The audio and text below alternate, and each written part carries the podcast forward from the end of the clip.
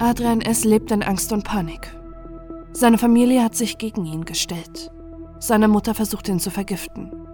Und seine Schwester und sein Vater helfen ihm nicht. Doch diese Welt, in der Adrian lebt, existiert nicht in der Realität. Wie kann der junge Mann acht Jahre in einer Wahnvorstellung leben und trotzdem ein getarntes Doppelleben führen, ohne dass jemand etwas von seinen psychischen Problemen bemerkt?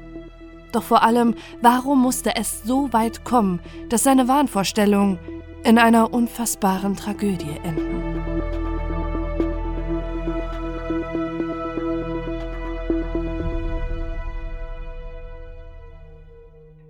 Adrian S. wächst zusammen mit seiner Mutter Sylvia S. und seinen älteren Halbgeschwistern Holger und Caroline in einem Reihenhaus in La im Schwarzwald auf. Seine Eltern führen eine Fernehe. Seine Mutter arbeitet als Hebamme und Leiterin der Geburtsstation in La. Sein Vater Klaus führt seit Generationen eine beliebte Gaststätte im baden-württembergischen Rot am See.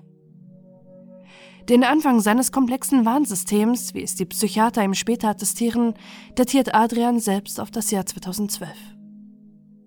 Er ist damals 19, ein großgewachsener junger Mann, der kurz davor ist, sein Abitur zu machen. Er wird ins Krankenhaus eingeliefert, denn er hatte den Notruf gewählt, weil er sich am Telefon nicht mehr artikulieren konnte und niemand wusste, warum er angerufen hatte. Deswegen nehmen ihn die Rettungssanitäter mit. Fünf Tage bleibt Adrian im Krankenhaus, ohne dass etwas Auffälliges gefunden wird. Und es wird vermutet, dass er an Migräne leidet und das seinen Aussetzer erklären könnte. Das ist die offizielle Version, die in seiner Krankenakte steht. Doch für Adrian hat sich der Krankenhausaufenthalt ganz anders abgespielt. Ein Mediziner hätte ihm mitgeteilt, dass in seinem Blut Ethyne Estradiol gefunden wurde, ein synthetisch hergestelltes weibliches Hormon, das unter anderem in der Antibabypille ist. Das Krankenhauspersonal streitet später vor Gericht diese Diagnose vehement ab Schließlich werden bei Blutuntersuchungen von männlichen Patienten gar nicht Tests dafür durchgeführt.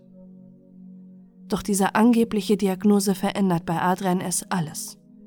In seinem Kopf formiert sich ein komplexes Warnsystem, das einen Feind hat, seine Mutter.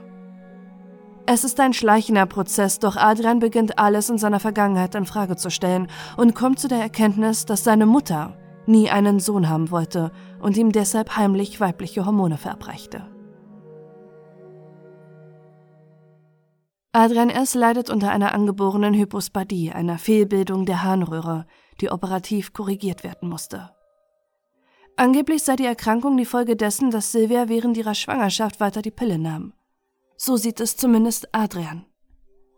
An einer Hypospadie leidet er wirklich. Doch einen Zusammenhang mit eventuell zugeführten weiblichen Hormonen gibt es aus medizinischer Sicht nicht. Wie viel aus den Erzählungen aus seiner Kindheit fiktiv ist oder wirklich passierte, kann heute nicht genau gesagt werden. In Adrians Gedanken haben sich Wahn und Wirklichkeit vermischt, und viele Zeugen, die seine Aussagen bestätigen oder revidieren könnten, lässt er bei seinem Amoklauf nicht am Leben. Angeblich sei Adrian seit seiner Kindheit ein Opfer seiner Mutter gewesen, die ihn nie als Sohn akzeptiert hätte. Er sei Bettnässer gewesen und Silvia verspottete ihn. Beim Windelnwechseln hätte sie ihn grob angefasst angeblich immer auf seine Hoden geschlagen und ihn spüren lassen, dass sie nie einen Jungen wollte. Er hätte in seiner Kindheit oft bemerkt, dass seine Mutter ihm etwas ins Essen gemischt hätte. Auch in einem Restaurant hätten ihn Gäste darauf aufmerksam gemacht, dass seine Mutter ihm etwas in die Cola gemischt hätte. Beweise für eine angebliche Vergiftung und die Misshandlung gibt es nicht. Es ist lediglich bekannt, dass Silvia es viel Wert auf gesunde vegetarische Ernährung gelegt hat. Sie hat Adrian auch verboten, zu McDonald's zu gehen. Und sie war Homöopathie-Anhängerin, die öfter Globuli genommen hat. Ihre Therapeutin vertraute sie an, dass sie keine Nähe mehr zu ihrem Sohn herstellen kann, der nur noch abblockt. Der psychiatrische Gutachter nannte später eine Seelenblindheit, an der Adrian leide. Er ist nicht empfänglich für die Gefühle anderer Menschen und kann keine Liebe und Zuwendung zu ihnen aufbauen. Immer mehr echte Details aus Adrians Leben vermischen sich mit den wahnhaften Vorstellungen, seine Mutter würde ihm Hormone zuführen, ihn vergiften, wie er es selbst nennt. Im Dezember 2019 wird er zum Beispiel wegen anhaltender Hodenschmerzen operiert. Da seine Medikamente nicht nimmt, verbessern sich seine Beschwerden nicht. Für Adrian ist jedoch klar, dass das die Spätfolgen der Vergiftung seiner Mutter wären. Doch während Adrian sein Warnsystem immer mehr konstruiert, bekommt sein Umfeld nichts davon mit. Er macht sein Abitur und beginnt an der Technischen Hochschule Aachen sein Maschinenbaustudium.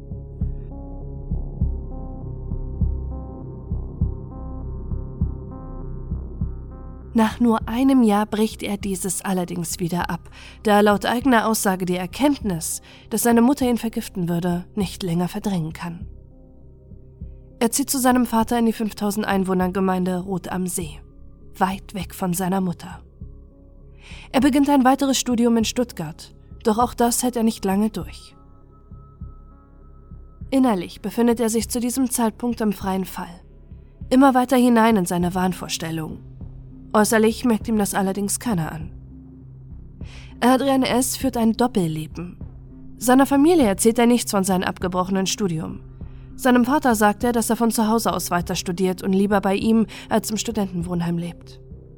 Als Tarnung fährt er regelmäßig nach Stuttgart, damit niemand etwas von seinem abgebrochenen Studium bemerkt. Adrian verbarrikadiert sich in seinem Zimmer und denkt über sein Leben und die Verbrechen an seiner Männlichkeit, wie er es nennt, nach. Er sucht immer mehr Schuldige für sein angebliches Leiden und das Scheitern seines Lebens. Seiner älteren Schwester Caroline unterstellt er, dass sie vom Plan der Mutter gewusst hätte und sie decken würde, statt ihm zu helfen. Auch seinen Vater Klaus beginnt er über die Jahre zu verachten. Als Adrian ihm den Verdacht offenbart, dass Silvia ihn vergiften würde, hat er seine Sorgen abgetan. Adrian unterstellt ihm, dass er seiner Mutter hörig gewesen sei. Dadurch habe ich ihn verachtet. Ich sei in der Pflicht, mich zu beschützen. Er hätte Adrian, der Giftmischerin, wie er seine Mutter mittlerweile nennt, schutzlos ausgeliefert. Seine Eltern bekommen immer mehr mit, wie sich Adrian isoliert und er immer mehr Zeit am Computer verbringt. Doch dass schwerwiegende psychische Probleme dahinter stecken, ahnt niemand.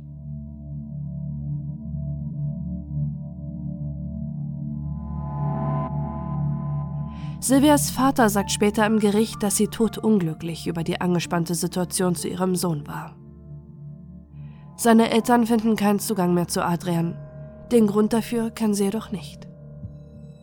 Während seine Eltern am Telefon über seine soziale Isolation und seine einseitige Ernährung sprechen, hört Adrian erst jedes ihrer Telefonate ab. Jedes Mal, wenn er hört, dass seine Mutter nach Rot am See kommt, leidet er unter Panikattacken, Migräne und Schlaflosigkeit. Deshalb fällt er einen Entschluss. Er will seine Mutter und Schwester töten, als Rache für all das Leid, was sie ihm angetan hätten.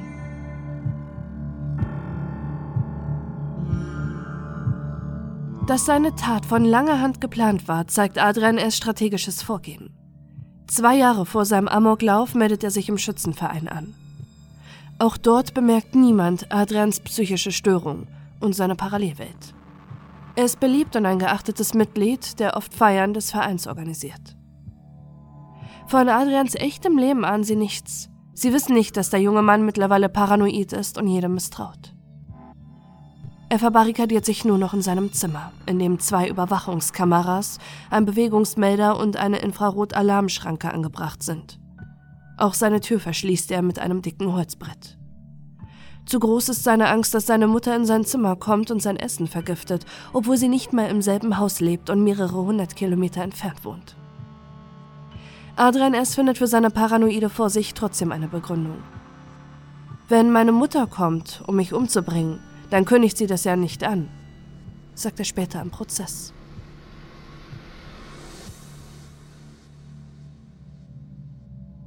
In den Wochen vor seiner Tat ernährt er sich fast ausschließlich nur noch von Tetrapacks Milch, die sich in seinem Zimmer stapeln, weil er zu große Angst hat, dass seine Eltern ihn vergiften. Sein Entschluss steht schon lange fest. Er will seine Familie töten. Er hat sich einen Plan A und einen Plan B überlegt. Plan A beinhaltet die Folter seiner Mutter und seiner Schwester. Dafür hat er sich bereits Kabelbinder, einen Lötkolben und einen Gasbrenner besorgt, sowie Betäubungsmittel aus legalen Zutaten hergestellt. Doch er verwirft Plan A, weil es ihm zu aufwendig ist, und entscheidet sich für Plan B. Einen Amoklauf, bei dem er auch seinen Vater, den unterwürfigen Hund, wie er ihn nennt, töten kann. Adrian S. verfasst einen Abschiedsbrief. Ob er sich auch selbst töten will, weiß er noch nicht. Er beschreibt in dem Brief, warum er die Tat begehen muss und gibt Einblicke in seine Psyche. Eine irrsinnige Welt aus Hass, in der er seit acht Jahren lebt. Seine Mutter bezeichnet er in seinem Abschiedsbrief nur noch als S und als Monstrum mit seiner Brut und seinen Sklaven. Später wird er im Prozess gefragt, warum er den Tod bevorzugt hat, anstatt den Verdacht der Vergiftung bei der Polizei zu melden. Er antwortet darauf, ich wollte mir die Selbstjustiz nicht nehmen lassen. Meine Mutter hätte ja nicht die Todesstrafe bekommen. Es ist der 24. Januar 2020. Der Tag, an dem der 27-jährige Adrian seinen Amoklauf durchziehen will. Er sitzt in seinem verbarrikadierten Zimmer und weiß, dass an diesem Tag seine Mutter und seine Schwester nach Rot am See kommen wollen. Das hat er durch die abgehörten Telefonate erfahren. Dass seine Schwester und seine Mutter gleichzeitig dort sind, ist ungewöhnlich. Deshalb muss er an diesem Tag seinen Plan durchziehen. Die Beerdigung seiner Großmutter steht bevor. Vorher wollen sich sein Vater, seine Mutter, seine Halbschwester, sein Halbbruder, seine Tante und sein Onkel in Rot am See treffen, um gemeinsam nach Sachsen zur Beisetzung zu fahren. Adrian ist Tage vor dem Morden sogar selbst zum Friedhof gefahren, wo seine Großmutter bestattet werden soll. Er schaut ihn sich an, weil er überlegt, dort den Amoklauf durchzuführen, doch er entscheidet sich dagegen. Andere Menschen könnten ihn vielleicht hindern. Seine Eltern denken, dass Adrian in Stuttgart ist, er hält immer noch sein Doppelleben aufrecht. Niemand ahnt, dass Adrian schon lange nicht mehr studiert. Um kurz vor halb eins am Mittag kommen die Verwandten bei Klaus S. in Rot am See an. Niemand von ihnen ahnt, dass oben Adrian mit einer 9 mm Halbautomatikpistole lauert, die er sich legal in Nürnberg gekauft hat. Er sagt in seiner Vernehmung sogar noch aus, dass er mit sich gerungen hat, seinen Amoklauf durchzuführen. Schließlich gäbe es laut ihm so viele Eventualitäten, die schieflaufen könnten. Doch Adrian S. kann schon lange nicht mehr rationalen Entscheidungen treffen. Seine Wahnvorstellungen haben den Besitz über seine Gedanken und Handlungen übernommen. Als er hört, dass seine Eltern in den obersten Stock kommen, weiß Adrian, dass er keinen Rückzieher machen kann. Sie haben ihn gehört. Möglicherweise würde nun sein gesamtes Lügenkonstrukt zusammenbrechen. Sie würden wissen, dass er nicht in Stuttgart ist und sehen die Waffe in seiner Hand. Für Adrian gibt es keinen Weg zurück.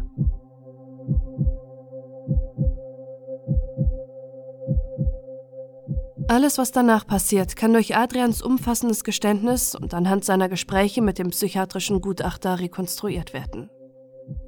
Er diagnostiziert Adrian erst später eine schizoide Persönlichkeit mit massiven sozialen Defiziten. Der 27-Jährige leide an einer anhaltenden, wahnhaften Störung, die sich allerdings deutlich von paranoider Schizophrenie unterscheide. Adrian S. hört keine Stimmen und leidet nicht an Halluzinationen. Sein Wahn beschränkt sich nur auf die Einbildung, dass seine Mutter ihn mit Hormonen vergiften wolle, um ihm seine Männlichkeit zu nehmen. Er wird als intelligenter, wortgewandter junger Mann vom Psychiater wahrgenommen. Ein Mensch, für den es plausibler ist, anderen die Schuld an seinem gescheiterten Leben zu geben, als diese bei sich selbst zu suchen. Schließlich sei auch seine Mutter schuld an seinen beiden abgebrochenen Studiengängen. Adrian S. erzählt dem Gutachter, dass er die Tat wie in Zeitlupe und im Rausch erlebt habe. Im späteren Prozess erklärt der Gutachter, dass Adrian vollgepumpt war mit Adrenalin. Seine innere Hemmschwelle war außer Kraft gesetzt. Gepaart mit dem Verdacht, dass seine Eltern ihn entdecken könnten, war dies eine tödliche Kombination. Adrian S. öffnet am 24. Januar 2020 um kurz nach halb eins selbst die Tür seines Zimmers. Er schießt mehrfach auf seinen Vater Klaus, der gerade die Treppe hochkommt. Auch auf seine Mutter Silvia feuert der 27-Jährige, die schreiend nach unten flüchtet. Adrian läuft ihr hinterher und schießt im Vorbeigehen nochmals auf seinen Vater. In der Küche im Erdgeschoss schießt er seine Mutter in den Rücken. Doch seine grausame Agenda ist noch nicht beendet. Er sucht seine Schwester Caroline und jeder, der ihm dabei in den Weg gerät, wird erschossen. Zuerst sein Halbbruder Holger, dieser flüchtet blutüberströmt in den Hinterhof. Sein Onkel Gernot P., der Adrians Amoklauf aufhalten will, stirbt noch vor Ort. Er schießt auf seine Großeltern, die schwer verletzt überleben werden. Adrian geht nach draußen in den Hinterhof. Dort entdeckt er seine Schwester, die sich weinend um ihren Bruder Holger kümmert. Sie wird mit Kopfschüssen hingerichtet. Beide Geschwister sterben im Hinterhof des Hauses. Seine Tante Dorothea läuft ihm in die Arme. Eigentlich versteht sich Adrian gut mit ihr, aber auch sie überlebt seinen Amoklauf nicht. Danach geht der 27-Jährige zurück in die Küche, um zu sehen, ob seine Mutter noch lebt. Silvia S. hat die Schüsse ihres Sohnes sogar wirklich überlebt. Adrian schießt erneut auf seine Mutter, so lange, bis er sich sicher ist, dass sie tot ist. 30 Schüsse fallen an diesem Januarmorgen in Rot am See innerhalb weniger Minuten, bis Adrians grausamer Plan schließlich beendet ist. Möglicherweise verschont er deshalb seinen 14-jährigen Neffen, der wimmernd um sein Leben fleht. Als der Neffe panisch aus dem Haus gerannt ist, entschließt sich Adrian erst dagegen, sich selbst zu töten. Als Begründung nennt er vor Gericht, dass er der Nachwelt die Motive seiner Taten begreiflich machen wollte.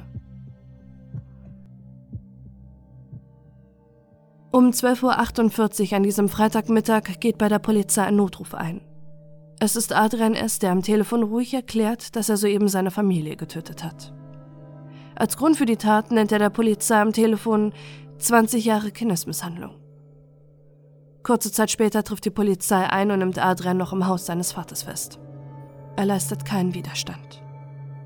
Was die Spurensicherung dann im Haus und auf dem Hof vorfindet, schockiert bis heute die kleine Gemeinde und ist für alle am Tatort ein grausames Bild. Im Haus liegen zwei Leichen, seine 56-jährige Mutter Silvia S. und sein 65-jähriger Vater Klaus. Im Hof liegen die Leichen von seiner 62-jährigen Tante Dorothea P. und seinem 69-jährigen Onkel Gernot P. Auf dem Schoß seiner toten Halbschwester Caroline K. liegt sein Halbbruder Holger. Auch er hat nicht überlebt. Adrian S. gesteht umfassend und begründet seine Taten, so wie es für ihn einen Sinn ergibt. Trotzdem bleiben für die Hinterbliebenen viele Fragen offen. Wie konnte es so weit kommen? Was war der Auslöser für diese massive psychische Störung? Und wieso konnte er trotz seiner psychischen Probleme allen ein ganz normales Leben vorspielen? Niemand hat Adrian es zugetraut, zu so einer Tat imstande zu sein.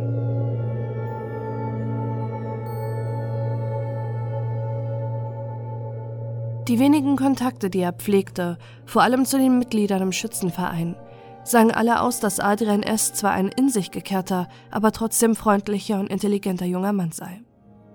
Niemand hat bemerkt, dass ihn etwas bedrückte, was schließlich am 24. Januar 2020 in einem Amoklauf endete. Ein Amoklauf kennzeichnet sich dadurch aus, dass der Mörder nicht von den Taten profitiert.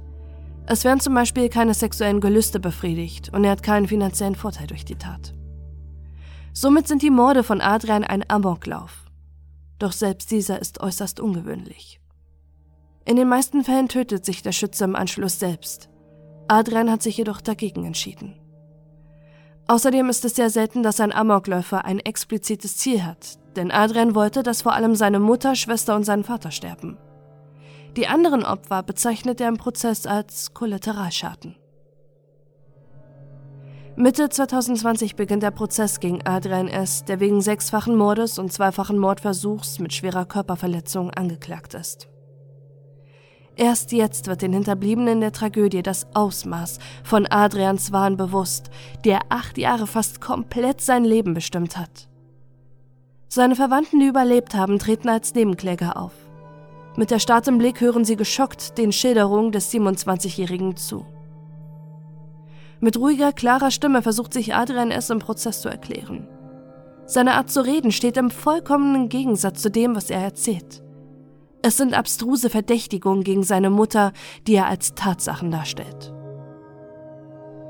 Doch zur großen Überraschung der Anwesenden antwortet er auf die Frage, wie er die Tat heute einschätzt. Ich wünschte, ich hätte es nicht getan. Auch der psychiatrische Gutachter kommt zu der Erkenntnis, dass Adrian erst zwar nicht den Mord an seiner Mutter, allerdings seine anderen Opfer bereut. Im Gutachten heißt es, sehr erstaunlich war, dass er im Verlaufe der Exploration nicht nur vieles unter Tränen bereute, vor allem den Tod seines Bruders Holgers, den er sehr gemocht hatte, sondern dass er irgendwann ganz von selbst von dem Gedanken abrückte, seine Schwester Caroline könnte etwas mit der Vergiftung zu tun haben. Das ist außergewöhnlich, denn normalerweise sind Warngebilde sehr stabil. In diesem Fall aber schien sich ein Türchen geöffnet zu haben. Die Staatsanwaltschaft und die Nebenkläger der Hinterbliebenen fordern eine lebenslange Haftstrafe mit besonderer Schwere der Schuld. Sie sind sich sicher, dass Adrian voll schuldfähig ist. Schließlich war er in der Lage, über lange Zeit seine Tat zu planen. Er hat oft darüber nachgedacht, wer die Tat begeht und hat billigend in Kauf genommen, noch mehr Menschen, als es sein Plan vorsah, zu töten. Am Ende des Prozesses wird Adrian S. wegen eingeschränkter Schuldfähigkeit zu 15 Jahren Maßregelvollzug in einer psychiatrischen Einrichtung verurteilt. Für die Hinterbliebenen ist das Urteil ein Schock. Sie sind sich sicher, dass der 27-Jährige die volle Schuld an den Morden von Silvia, Klaus, Caroline, Holger, Gernot und Dorothea trägt.